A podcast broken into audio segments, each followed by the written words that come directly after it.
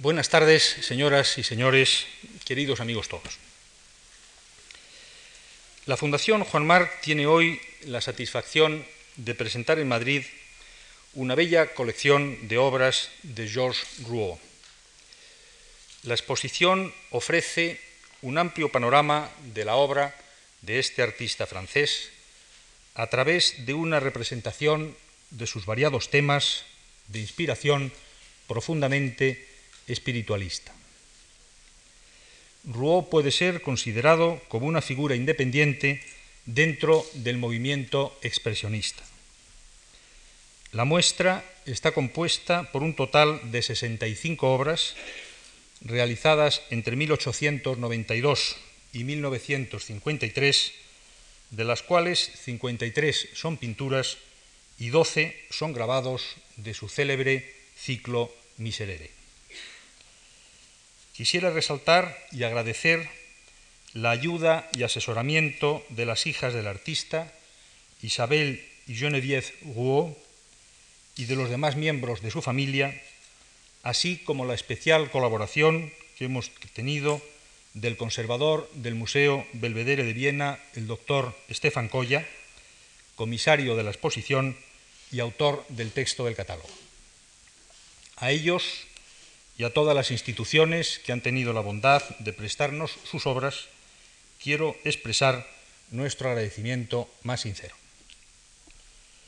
Durante estos primeros días de la exposición ofreceremos un ciclo de conferencias sobre la vida y la obra de Rouault, en el que participarán el profesor y académico don Julián Gallego, quien dará hoy mismo la conferencia inaugural de esta exposición, el doctor Estefan Colla, que pasado mañana, día 5, disertará sobre los payasos en la obra de Rouault, y finalmente el crítico de arte don Fernando de Castro, que el día 10 cerrará este cursillo con otra nueva intervención titulada ¿Quién no se maquilla? Déjenme también que antes de terminar estas breves palabras de presentación, agradezca su presencia en la sala al director de exposiciones de la Fundación Gulbenkian de Lisboa, don Jorge Molder, ya que esta exposición que hoy inauguramos en Madrid la llevaremos también a Lisboa, a la sede de la prestigiosa Fundación Gulbenkian en el próximo mes de enero. La Fundación Juan Marc abre, pues, la presente temporada con esta exposición monográfica dedicada a Georges Rouault. Es esta la exposición número 445 desde que hace ahora 25 años la Fundación inició esta línea de actividades. El próximo mes se cumplirán 40 años desde que la Fundación Juan Marc fue creada y nos complace mucho compartir con todos ustedes este comienzo de temporada en un curso particularmente relevante en la historia de nuestra institución. Cedo ahora, sin más preámbulos, la palabra al profesor Julián Gallego y agradezco muy de veras a todos ustedes su presencia en este acto. Muchas gracias.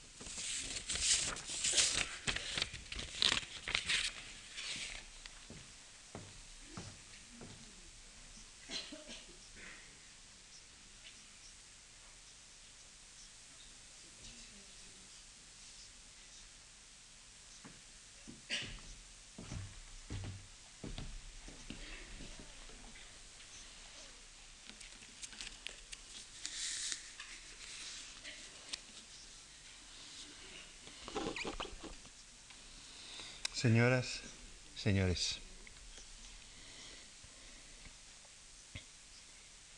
el título de esta charla es Georges Hugo, borrachos payasos cristianos. Y yo me pregunto al empezar, ¿hay un pintor cristiano en el siglo XX en París? Eso era normal en el siglo XV. Eso resistía al paganismo de la corte de Fontainebleau en el XVI. Fue reducido al absurdo que el vanité que la peinture, dice Pascal, en el jansenismo del siglo XVII. Se perdió entre los minués y las pelucas del XVIII y pese a todas las efusiones y ojos en blanco de los pintores conventuales, se disipa en el XIX en un almibarado pietismo conventual. El panorama del arte católico es tísico y lamentoso. Un carnaval del revés, coreografías pietistas, realismo teatral en el siglo del teatro. Recordemos las estampitas, las oleografías, las estatuillas almibaradas, blancas con los ojos en blanco, un ballet de genuflexiones con ángelas peinadas en bando. Los grandes santos reformadores franceses del 800 se ven traicionados por una iconografía de misal miniatura con tapas de nácar. Santa Teresa de Lisieux, ñoñamente infantilizada en la Santa Teresita de las devotas españolas, o el cura de Ars, rodeado de niños pendientes de un fenómeno meteorológico que los hace mirar al cielo, son víctimas iconográficas de esta moda. La propia Santa Juana de Arco, resucitada la piedad monjil, cuatro siglos después de ser quemada viva, se convierte en la imaginería francesa en un desvaído personaje wagneriano.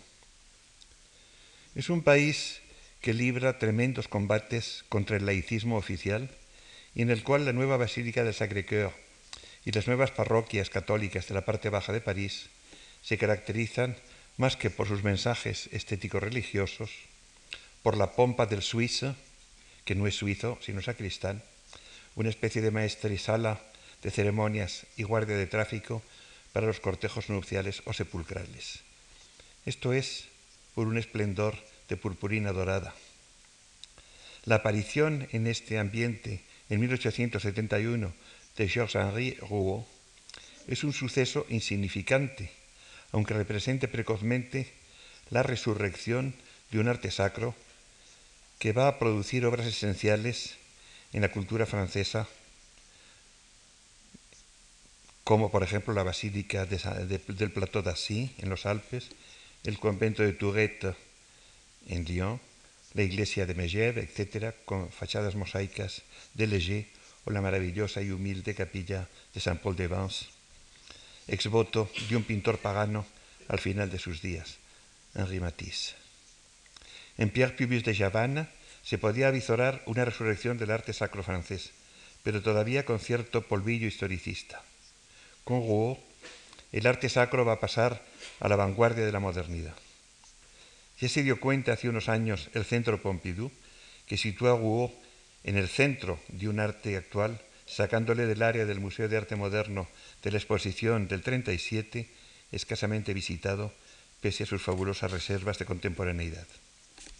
Actualmente, los cuadros y los grabados de Rouault alcanzan sumas prodigiosas en las subastas internacionales y un, multimillonario tibiamente cristiano puede enorgullecerse al convertir en capilla, sin percatarse de ello, la sala de sus colecciones, donde expresan su eterno patetismo los cuadros de Cristo y de la Virgen de este Georges Rouault, cuya mayor dificultad fuera de su país de origen es la pronunciación de su apellido, mucho más sencilla, como todo de este gran artista, de las que sus vocales en tropel Georges-Henri Rouault nació en París el 27 de mayo de 1871, un día crucial en el levantamiento, de la Commune que estaba tomando París entre grandes estrépitos artilleros. El nuevo discípulo de Cristo nació peor que en el portal de Belén, en el sótano del número 51 de la rue de la Villette, barrio popular, aunque aterrado por la violencia de la Revolución. Su padre, de, oficio ebanista, es decir, artista, procedía de Bretaña, una de las regiones más cristianas de Francia, donde pocos años antes nació Millet. Su madre era parisiense, hija de un viejo del Marais, el barrio elegante del París del siglo XVIII, convertido en el XIX en un barrio judío de sinagogas y mercadillos, con los altivos palacios del 600 y del 700 dedicados a almacenes de ropas viejas y mercancías varias. El viejo era un aficionado a la pintura moderna todavía discutida y sus hijas, como el joven Renoir, pintaban porcelanas más o menos dieciochescas, pero en todo caso de París. Después de un curso nocturno en la Escuela de Artes Decorativas y un lustro de aprendiz o de oficial en talleres de pintores de vidrieras, gran artesanía de la Francia cristiana, Georges decidió ser pintor pero conservó para siempre el recuerdo de la luz de la pintura de vitrales, luz auténtica, a través de los vidrios, que resta su carácter pictórico a los grandes interiores góticos de Chartres, que presta, perdón, de Chartres, de Bourges, de Reims o del propio París, capital del estilo gótico francés, con Notre-Dame y la Sainte-Chapelle. Se dice que las impresiones de juventud no se olvidan jamás. Rouault comenzó pintando vidrieras y terminará tratando el cuadro al óleo como si fuera un vitral, con tonos vivos rodeados del negro del armazón de plomo, auténticas vidrieras de lienzo que transparentan la luz a la vez exterior e interior en una síntesis mística. A fines de 1891, cuando Georges Rouault ha cumplido los 20 años, ingresa en la Escuela Superior de Bellas Artes de París, en las que los grandes artistas dan clases de pintura a una multitud variopinta de estudiantes que corren el peligro de aceptar el estilo o la manera de cada maestro como artículos de fe. Es consternante, y todavía lo era más antaño, cómo los alumnos atrapan lo más superficial, lo menos hondo de cada maestro, y a veces se quedan ya para siempre incapacitados para inventar. No sé cómo le hubiera ido a Rouault con Elie Delaunay, pintor sexagenario que no debe confundirse con el Delaunay de nuestro siglo, pero este falleció nada más empezar esos cursos, cediendo su alumnado a otro maestro, el simbolista Gustave Moreau. Si ustedes no conocen el Museo Gustave Moreau de París, cerca de la iglesia de Santo Tomás de Aquino, al norte de los grandes bulevares, no deben dejar de visitarlo en su primer viaje.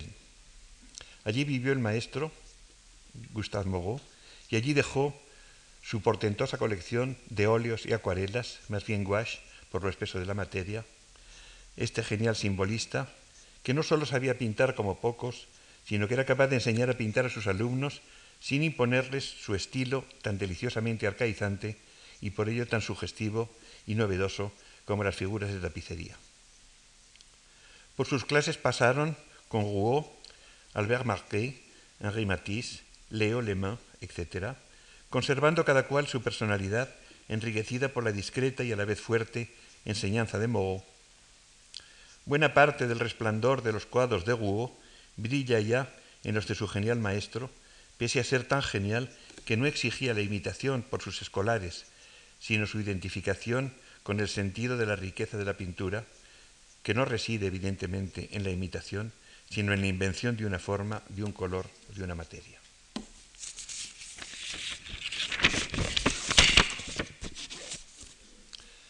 El joven alumno Combina su maestro Moreau con Rembrandt en su Job de 1892, primer cuadro en esta exposición, y en su Aflicción de Sansón de 1893, imagen de una decepción bajo el peine de Dalila, que presenta el concurso del Premio de Roma, Le Prix de Rome, que lleva consigo el romano esplendor de la Villa Médicis, donde vivió Ingres, sin lograrlo. En 1894 pinta Jesús entre los escribas que le vale el premio Chenadar. En 1895 presenta al concurso de Roma las Santas Mujeres en el Sepulcro, que tampoco le otorgan la estancia en la Villa Médicis. Es el año de su primer autorretrato ya intenso, aunque no alcance el patetismo severo del futuro joven aprendiz. Pocos años antes de morir, en 1898, Moreau aconseja a su alumno que se vaya de la escuela. Por testamento lega al Estado su casa, estudio y museo, tan admirable como poco visitada. En el Salón de Artistas Franceses de 1900, Hugo exhibe una Salomé, suerte de homenaje póstumo a su maestro, que las pintó tan, asombrosas en su suntuosidad cromática y en su exuberante materia.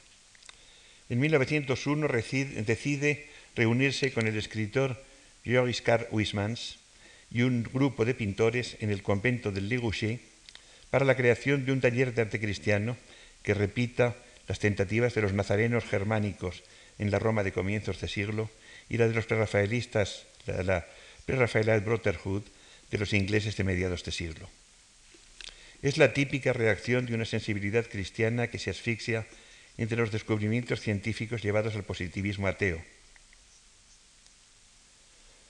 La tentativa de Huysmans fracasa En 1903, Hugo funda el salón, uno de los fundadores del Salón d'Automne, del Salón de Otoño, con algunos discípulos de Moreau, como tentativa independiente de los salones oficiales, en donde colabora con Matisse, Rio, Marquet de Valier, y gracias al cual conoce al crítico independiente Léon Blois. El Salón de Otoño presenta en 1905 una exposición Cézanne, llevada a la celebridad por la gran exposición de 300 telas organizada por su marchante Ambroise Vollard en 1895, actualmente se celebra el centenario, tan criticado todavía entonces por la opinión de los censores oficiales, tales como Louis Urtic, Hugo expondrá en el Salón de Otoño anualmente hasta 1908. A partir de 1905 y hasta 1912 lo hace también el Salón de los Independientes. Por otra parte, al convertirse la casa y estudio de Gustave Moreau en museo en 1903, Hugo es nombrado conservador de dicho museo. Por cierto, no dejen ustedes de visitar en su primer viaje a París, este, este, en el primer viaje que hagan, este museo maravilloso, el Museo Gustave Moreau, es una cosa verdaderamente, hay que verlo para creerlo.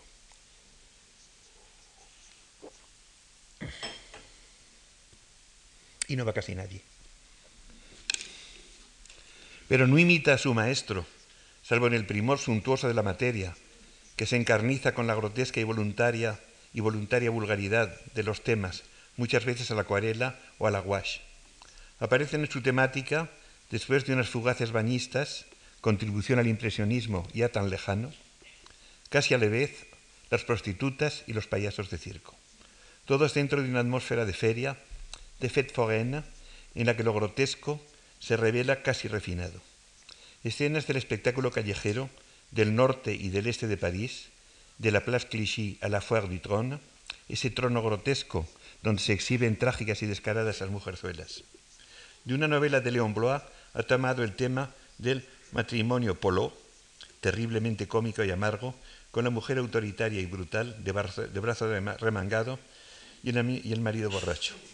Por cierto que el novelista, Léon Blois, se enfadó terriblemente por, eh, la, eh, la pintura de este cuadro. Las prostitutas desnudas y monstruosas, perdido todo recuerdo de su intimidad, alternan en la temática con las barracas de feria, de pelotazos de pim pam pum dirigidos a indefensas víctimas grotescas de la borrachera y del abandono. Casi a la vez descubre el patetismo del payaso de circo, que tiene que hacer reír de su infortunio y de su torpeza otra imagen grotesca del hombre a que Hugo se refiere en una carta a Edouard Churet, escrita en 1905 y de la que voy a leer un fragmento. Escribe, como digo, el pintor en 1905 y dice, desde el ocaso de un día hermoso, cuando el primer lucero que brillaba en el firmamento me oprimió el corazón sin que yo supiera por qué, he desarrollado para mí partiendo de este hecho y sin proponérmelo, toda una poesía. Este carromato de los nómadas, de los nómadas parados en la carretera, el viejo y flaco caballo pastando en la pobre hierba, el payaso entrado en años surciendo su reluciente y abigarrado traje en una esquina de su caravana, ese contraste entre cosas relucientes, esplendorosas, hechas para divertir, y esta vida de infinita tristeza, si se la contempla desde alguna distancia. Después, sigue diciendo Guo, he ampliado todo esto dándome cuenta claramente de que yo era el arlequín que, que somos todos nosotros. El traje adornado y bordado de lentejuelas nos lo da la vida, somos más o menos payasos, todos llevamos un atuendo con adorno de lentejuelas. Si se nos coge desprevenidos, como yo sorprendí al viejo payaso, ¿quién osa decir entonces que no se siente movido por infinita compasión en lo más íntimo de su ser. Tengo el defecto, quizá un defecto en todo caso representa para mí un abismal sufrimiento, de no dejar a nadie su atuendo de lentejuelas, ya sea rey o emperador. Es el alma lo que yo quiero ver en la persona que tengo delante de mí, y cuanto más grande sea como ser humano, y cuanto más se la ensalce como tal, más tiemblo por su alma. Este encanto paradójico del nómada urbano, con su teatrillo o su familia, que encarna diversos residuos de la comedia del arte, es una mirada compasiva ante la que el rococó se consideraba simplemente pintoresco y divertido. Watteau, Lancret, Pater encarnan el tipo de personaje, por ejemplo el Gilles de Watteau, que alcanza hasta el Goya de la alegoría. El siglo XIX, más sentimental pero también más cruel en su amontonamiento de ciudadanos sin medios de subsistir, hace del, circo brillante, el de los carnavales románticos de los de Bardeur y las de Bardès, el que alcanza a los equilibristas del circo Fernando, conocidos por Lautrec, un alegato hacia las clases de la sociedad cada vez más imperativas, que, recluye en una eterna banlieue. Daumier es quien eleva la fête foraine a la altura del gran arte, aunque sus contemporáneos no aprecian esos cuadros tanto como sus caricaturas políticas. Desde entonces, el artista ambulante y patéticamente grotesco va tomando personalidad como tema a la vez literario y plástico, y el joven Picasso, parisiense del 900, recoge este tema en sus mendigos de la época azul y en los acróbatas de la época rosa, y concede el traje de arlequín a sus personajes favoritos, entre ellos, evidentemente, se encuentra él. El circo ambulante no es pues un descubrimiento personal de Rouault, es un tema el de la víctima grotesca, pero digna, que se hermana y se contrapone al de las prostitutas abandonadas y los muñecos de pim que como el propio Piego también reciben las bofetadas y los golpes. Se trata de ennoblecer con la pintura un tema desdeñado y poco noble, el del fogán ambulante, que aporta un gramo de fantasía a la tristeza de los suburbios de París. Como escribía el propio Rouault, todo el arte de inspirarse en la mirada de un viejo rocín de saltimbanqui, hombre o caballo, es demencialmente soberbia o total humildad cuando uno está hecho para realizarla. Recordemos que un contemporáneo español de Hugo, José Gutiérrez Solana, halla en el circo ambulante, en el payaso el flón y en la máscara borracha temas paralelos a Hugo, aunque todavía más tristes, más desalmados. El payaso víctima de la sociedad y en primer lugar víctima del Augusto o clon que trata de humillarlo con sus trajes y sus preguntas, no deja de ser un reo, un acusado, el que recibe las bofetadas de los guardias y los insultos de los magistrados. En 1907, un amigo jurista de Rouault le propone asistir a varios juicios en donde se acusa a un desheredado, casi un payaso trágico. El acusado tiene algo de payaso zaherido por la pedantería del clon del, fiscal, del o del magistrado, envuelto en su toga ornada de pieles de armiño, como emblema de impecabilidad. El aspecto de marionetas de un teatro guiñol de juristas y de reos, enmarcados en, en la suficiencia obtusa de la pareja de guardianes, va preparando la última conversión del pintor, y Jesucristo va a ser el ser que recibe las bofetadas en el cabildo de Caifás o en el pretorio de Poncio Pilato. Mientras llega eso, Georges Rouault se casa con Marta, hermana del pintor Henri Lechidani, en 1908, y dos años más tarde, en 1910, celebra su primera exposición en la Galería Drouet. Más de un centenar de óleos, algunos dibujos y medio centenar de cerámicas. Rouault no ha olvidado sus comienzos artesanos. Y la cerámica, tan elegante del 900, vuelve a sus principios vulgares, expresionistas, en los artistas más refinados, Dufy, Chagall, Picasso o Rouault. Hay que anotar la influencia de la cerámica en la pintura de este último, cada vez más compacta, cada vez más radiante, como una paradoja de su estilo. Rouault es un hombre de oficio, como gran parte de los pintores de su tiempo.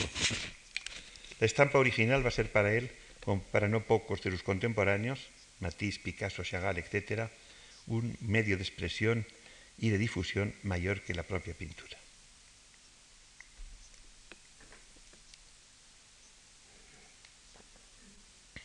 Las nuevas amistades con el pintor André Suárez y con el filósofo, Jacques Maritain en 1911-12 abren su imaginación plástica hacia campos más expansivos, más cristianos.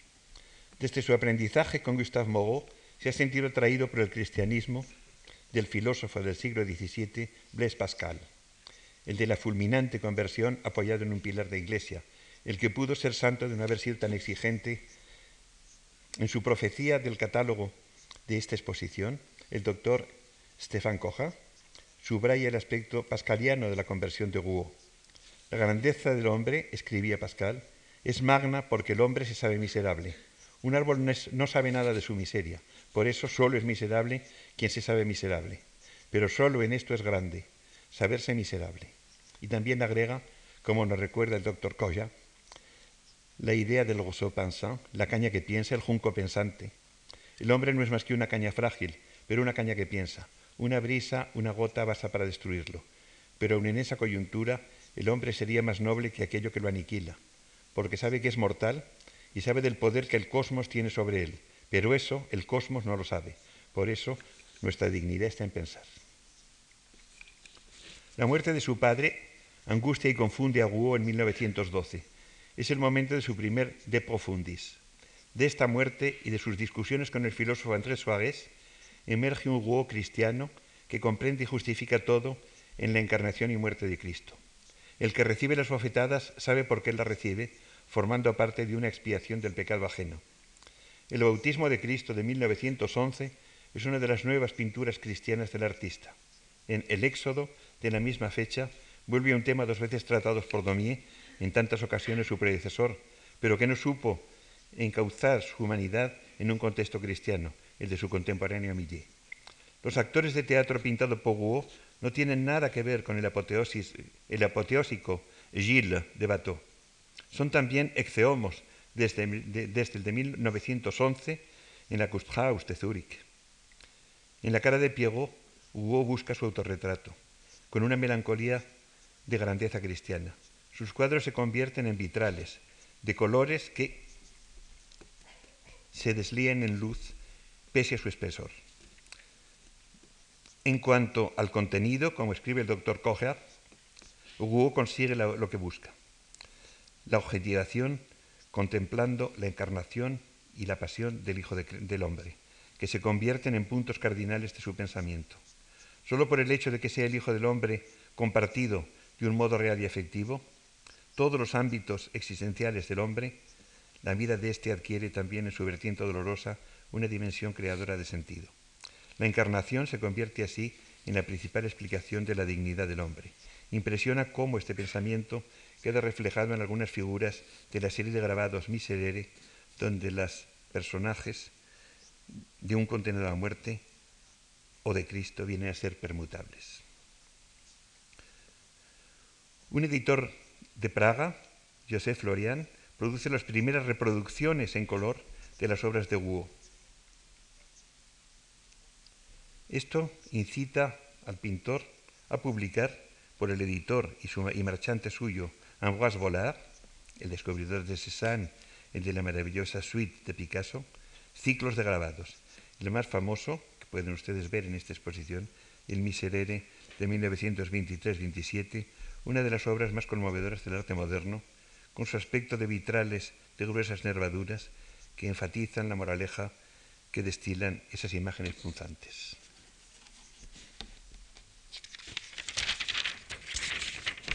Entonces su pintura asume un colorido esplendoroso, incrustado en bastidores oscuros o negros. Jesús entre los escribas, pintado en el estudio que Volar ha ofrecido a Guo en 1917, es comprado por el Estado y enviado a un museo apropiado, el Unter der Linden de Colmar, donde se expone el aterrador pero esperanzador políptico de la crucifixión y resurrección de Cristo por Matías Grunewald. Respuesta estentórea a las confesiones reservadas de Guo quien, a la manera del pintor del siglo XV, usa de los tonos más audaces para expresar la calma tensión espiritual de sus paisajes místicos. Con este conjunto de escenas o nocturnos cristianos, llenos de una paradójica tensión dentro de la calma formal y cromática, podemos hoy ver el Exeomo de 1952, normalmente expuesto en los museos vaticanos. Su primera obra, del antiguo Museo de Luxemburgo de París, convertido en 1937 en Museo Nacional de Arte Moderno en el Palacio de Chaillot, es la célebre Santa Faz, una de las obras más reproducidas del autor, incluso como estampa para señalar en un misal el párrafo que el lector cristiano va buscando. Al mismo tiempo, se celebran en todo el mundo occidental, París, Londres, Nueva York, Chicago, Múnich, etc., grandes retrospectivas de su pintura y grabados. Entre estos, los 17 hogafuertes de la Pasión, editados por Ambroise Vollard, acompañados de 82 grabados en madera y de un texto de Andrés Suárez en 1939. Esta será la última obra del gran editor, Ambroise Vollard, del gran marchante, que muere en accidente de automóvil en el verano de ese mismo año. Sus herederos hicieron precintar el estudio de Hugo en pago de sus deudas, pero el pintor gana el pleito en 1947 y recibe como devolución cerca de mil pinturas inacabadas que tenía en él. Al año siguiente, Hugo, que cumple los 77, hace quemar más de los 300 cuadros devueltos porque piensa que ya no los va a terminar. En todo el mundo se celebran ya, incluso en países no cristianos como el Japón, grandes exposiciones de sus cuadros y grabados. El artista recibe el título de Comendador de la Legión de Honor francesa en 1951 al cumplir los 80. Dos años después, el Papa Pío XII le concede el título de Comendador de la Orden de San Gregorio Magno.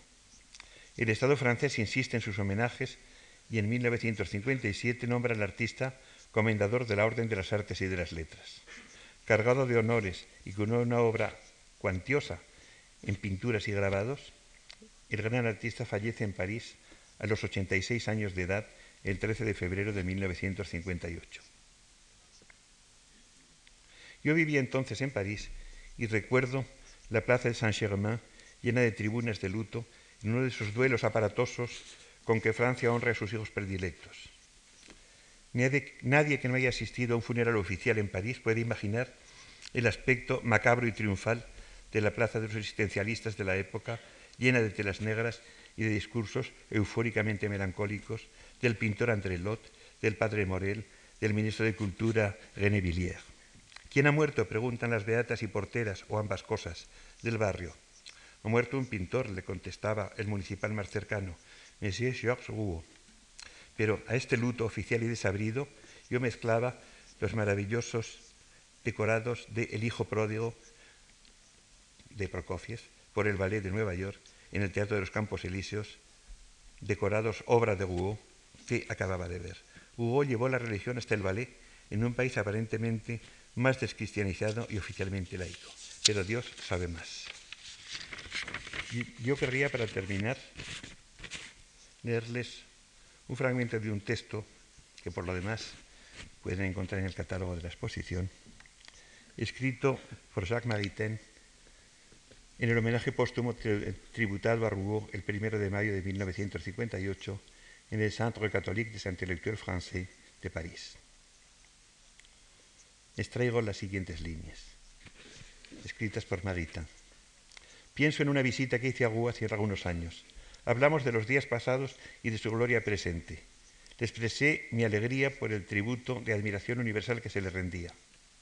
No parecía impresionarle esta gloria, más bien daba la impresión de sentirse ligeramente sorprendido, porque acaso no era motivo de inquietud para un artista tan profundamente concienzudo como él y para un hombre solitario recibir el, el general aprecio del público.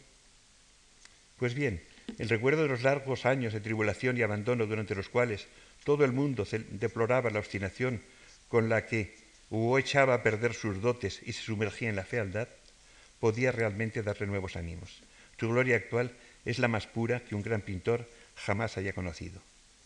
Nada más significativo y conmovedor que el desarrollo constante, paciente e indomable de la experiencia artística y espiritual en la inmensa obra de Hugo.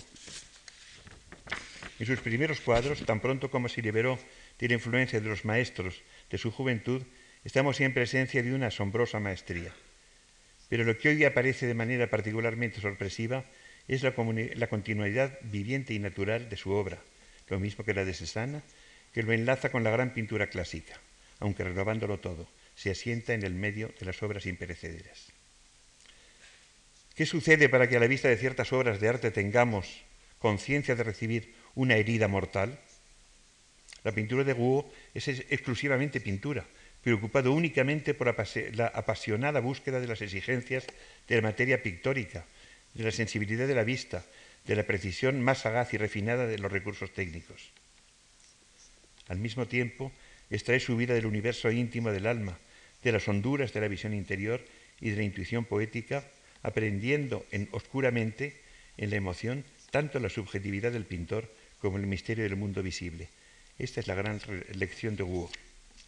Quienes le hayan seguido a través de las fases de su incansable esfuerzo, no se sienten sorprendidos al ver este arte de desenfrenada violencia volcado sobre los atroces contornos del pecado y de la ferocidad humana, pero también cada vez más imbuido de una indecible compasión, hasta alcanzar finalmente la cúspide de la pintura religiosa y hierática en que el sufrimiento y la paz se expresan juntos en una nueva armonía y nobleza de la forma. No hay regalos más preciosos y conmovedores que los que nos ofrecen un Tiziano, un Cézanne o un Hugo después de haber traspasado el umbral de la vejez, cuando se renuevan y corren nuevos riesgos en una especie de extraordinaria y suprema libertad, fruto de una experiencia espiritual liberada de cualquier traba. Vamos a ver ahora diez diapositivas, no más, puesto que tienen ustedes a su disposición una eh, espléndida exposición de originales, para que podamos señalar estas eh, clases o categorías de temas y de estilos en las obras del pintor.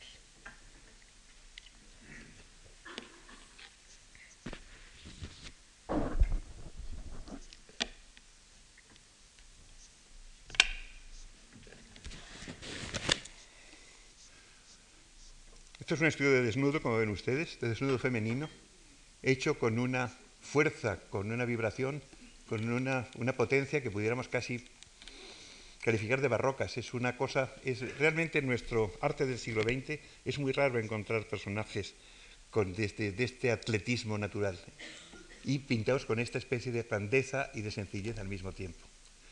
Es un trozo de un, de un boceto de Hugo, que ven ustedes que tiene un, un contorno irregular porque es un pedazo que quedaba en su estudio.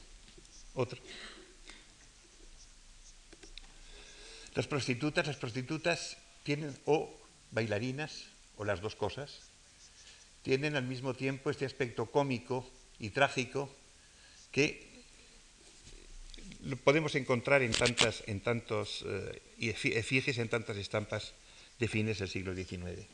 Pero si comparamos este concepto, este concepto triste, fúnebre casi, de Rouault, estas mujeres que no están exhibiendo sus encantos supuestos, sino que están como aburridas, cansadas, avergonzadas, estamos ya dentro de esta especie de paradoja cristiana que va a envolver de ahora en adelante toda la obra del pintor. Otra. Estos temas de escenas eh, vulgares, este, este, cuadro pueden ustedes ver aquí, son verdaderamente terribles. El marido borracho, el marido totalmente incapaz de reaccionar y la mujer agresiva, de brazo remangado, que le está amenazando, forman una pareja, una pareja inolvidable dentro de una grandeza y sencillez de técnica realmente extraordinarias. Ven ustedes que Rouault pasa directamente del dibujo a la pintura, sin, sin reaccionar, hasta que después logre conseguir una pintura de una riqueza matérica realmente extraordinaria. Siguiente.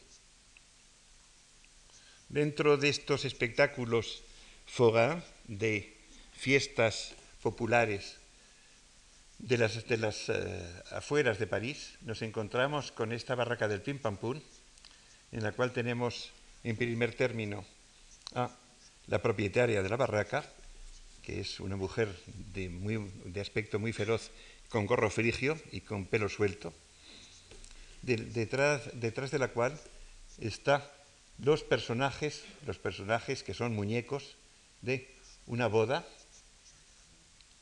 los novios, la madrina, los invitados, etcétera, todos ellos eh, llenos de esta especie de pretensión ridícula, grotesca, que parece que está pidiendo que se les disparen las bolas, las pelotas que hay en el mostrador del primer término.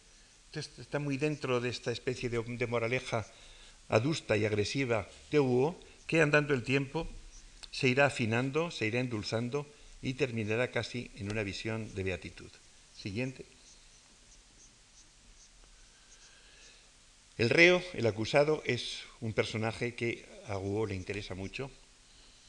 Es Cristo, en realidad es toda persona acusada por sus semejantes, y ahí lo tienen arriba, de perfil, humillado, triste, sin decir nada, enmarcado en los dos guardianes de aspecto feroz y con los eh, curiales, con los abogados que están dispuestos a soltar sus grandes párrafos elocuentes, todo contrario completamente la actitud, la actitud metida en sí mismo, la actitud triste, confusa, silenciosa del personaje principal.